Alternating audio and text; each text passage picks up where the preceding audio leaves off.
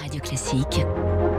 3 minutes pour la planète. Bonjour Baptiste Gabory. Bonjour François, bonjour à tous. Il existe une liste rouge des écosystèmes menacés, euh, notamment pour les écosystèmes forestiers, Baptiste. Le comité français de l'UICN s'est intéressé aux écosystèmes forestiers français de la Méditerranée. Euh, sur les 19 écosystèmes évalués, 4 sont considérés comme menacés, 7 autres euh, quasi menacés. Thierry Gauquelin a participé à ce travail. Il est professeur à l'IMBE, l'Institut méditerranéen de biodiversité et d'écologie marine et continentale. On a euh, bien sûr l'impact du changement climatique. On va avoir une euh, hausse de la température plus importante qu'en moyenne euh, sur le globe et au niveau duquel aussi on va avoir une augmentation de la, de la sécheresse estivale. Et puis bien sûr aussi parce que on est dans beaucoup de cas dans des milieux littoraux où on a une urbanisation, ce qu'on appelle une littoralisation extrêmement importante qui menace aussi cette euh, forêt. Des forêts méditerranéennes qui jouent aussi le rôle de vigie du changement climatique comme un objet de recherche pour le devenir des forêts plus au nord qui ne sont pas encore atteintes euh, par des températures plus importantes.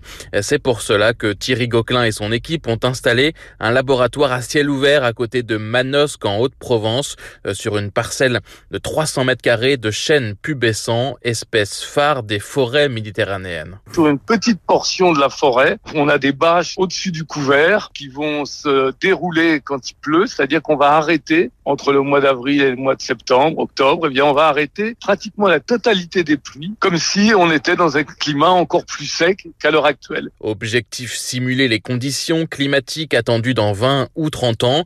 Les scientifiques ont déjà prouvé que le processus de décomposition de la litière, hein, la litière ce sont les feuilles qui tombent puis qui deviennent des nutriments pour les arbres, ce processus est très ralenti dans des conditions plus sèche, sauf si les essences sont variées. Par exemple, si vous avez uniquement du chêne, la décomposition va être extrêmement ralentie. Mais si euh, vous avez un mélange, par exemple, de chêne et d'érable, plusieurs espèces de feuillus, eh bien, cette euh, décomposition, bien sûr, elle est ralentie par la sécheresse, mais beaucoup moins. On prouve en quelque sorte que quand on a un mélange d'espèces euh, dans une forêt, on a une forêt qui va être beaucoup plus résistante au changement climatique. Des forêts aux essences variées et donc euh, surtout pas de plantation monospécifique pour permettre aux forêts euh, de s'adapter. Alix Sauve est en charge de cette liste rouge pour le comité français de l'UICN. Ces listes rouges écosystèmes, de par la manière dont elles sont conduites, elles euh, nous disent bien sûr quels écosystèmes sont les plus menacés, les plus à risque, quel type de changement on peut observer à terme et de quelle manière. Et finalement, ça nous donne des informations pour bâtir des stratégies de conservation à l'échelle de ces écosystèmes. Des forêts méditerranéennes à l'épreuve du